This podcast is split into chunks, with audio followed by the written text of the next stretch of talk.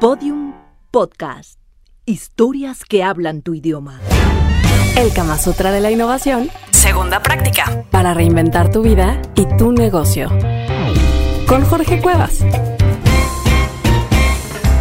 ¿Cuánto tiempo estás dispuesto a invertirle a innovar para ser un creador de olas si es que así lo quieres ser? En los 150 mil años que lleva el hombre en la Tierra, los 40 años más recientes es cuando más cambios ha habido. A fin de cuentas, por ejemplo, las parejas ya no podemos usar el modelo de nuestros jefes. Porque nuestros jefes vivían en otro mundo, mucho menos de nuestros abuelitos. Somos la primera generación que las parejas estamos reinventando cómo nos relacionamos.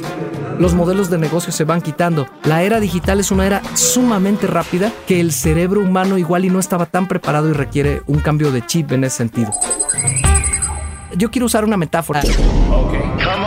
Ustedes imagínense que la era en la que estamos es una ola. Entonces en el siglo 7 y 8, por ejemplo, ya se imaginarán que en la Edad Media era cuando menos innovaciones hubo, pero ahora es cuando más hay. Digamos que en el siglo 7 y 8 la ola era un chapoteadero. Y ahorita no sé si te figure, pero es como un tsunami. Y tú lo ves en tu chamba, las cosas están cambiando, en tu industria las cosas están cambiando, eh, en la que quieran, en medios de comunicación, en la industria automotriz, en todos lados la forma de vida va cambiando y ante eso hay tres tipos de personas.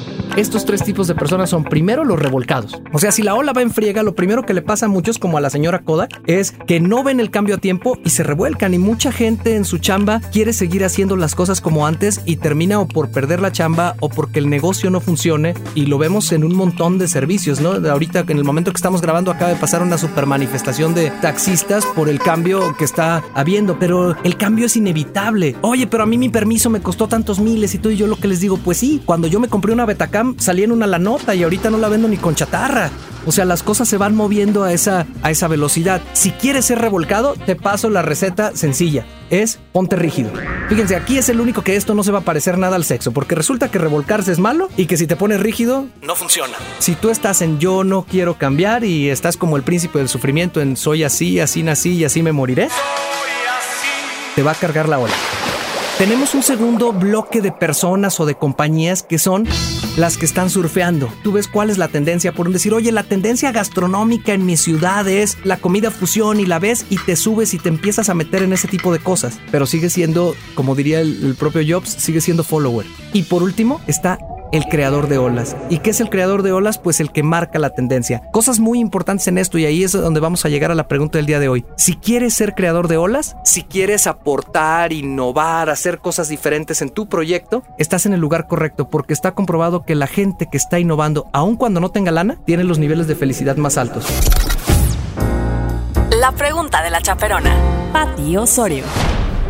Me estás diciendo esto de la ola. ¿Tiene algo que ver con lo que dijiste de innovación disrupta? ¿Ahí en Bona es un tipo de innovación diferente o...? Lo que pasa es que la innovación disruptiva es esa innovación que transformó la ola. A ver, te voy a poner un ejemplo muy sencillo. El pelado este de Gutenberg, ¿de acuerdas? Mi compita Gutenberg. Desarrolla la imprenta. En el momento que se desarrolla la imprenta o que se crea la imprenta, es un cambio disruptivo. ¿Por qué? Porque la gente se queda sin chamba. Los monjes que copiaban Biblias a manopla se quedaron sin chamba. Estaban muy felices porque ahora podían leer cosas que antes no leían, pero ya no tenían trabajo. Entonces un cambio disruptivo es un cambio que transforma el mercado. Es un cambio que nadie había intentado.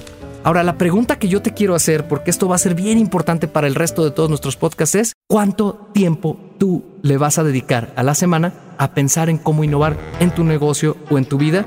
Y se considera que cuando menos un 10%, sea, una hora a la semana de irte a un café con tus cuates, de buscar un espacio, de, tienes que asignarle agenda. Porque yo oigo a mucha gente que te dice, yo no soy creativo, pero en realidad es que no le dan tiempo a la creatividad siempre piensa cuál es tu proyecto en el que estás ahora y entonces la pregunta es cuánto tiempo le vas a agendar para ser creador de olas. No hay de otra.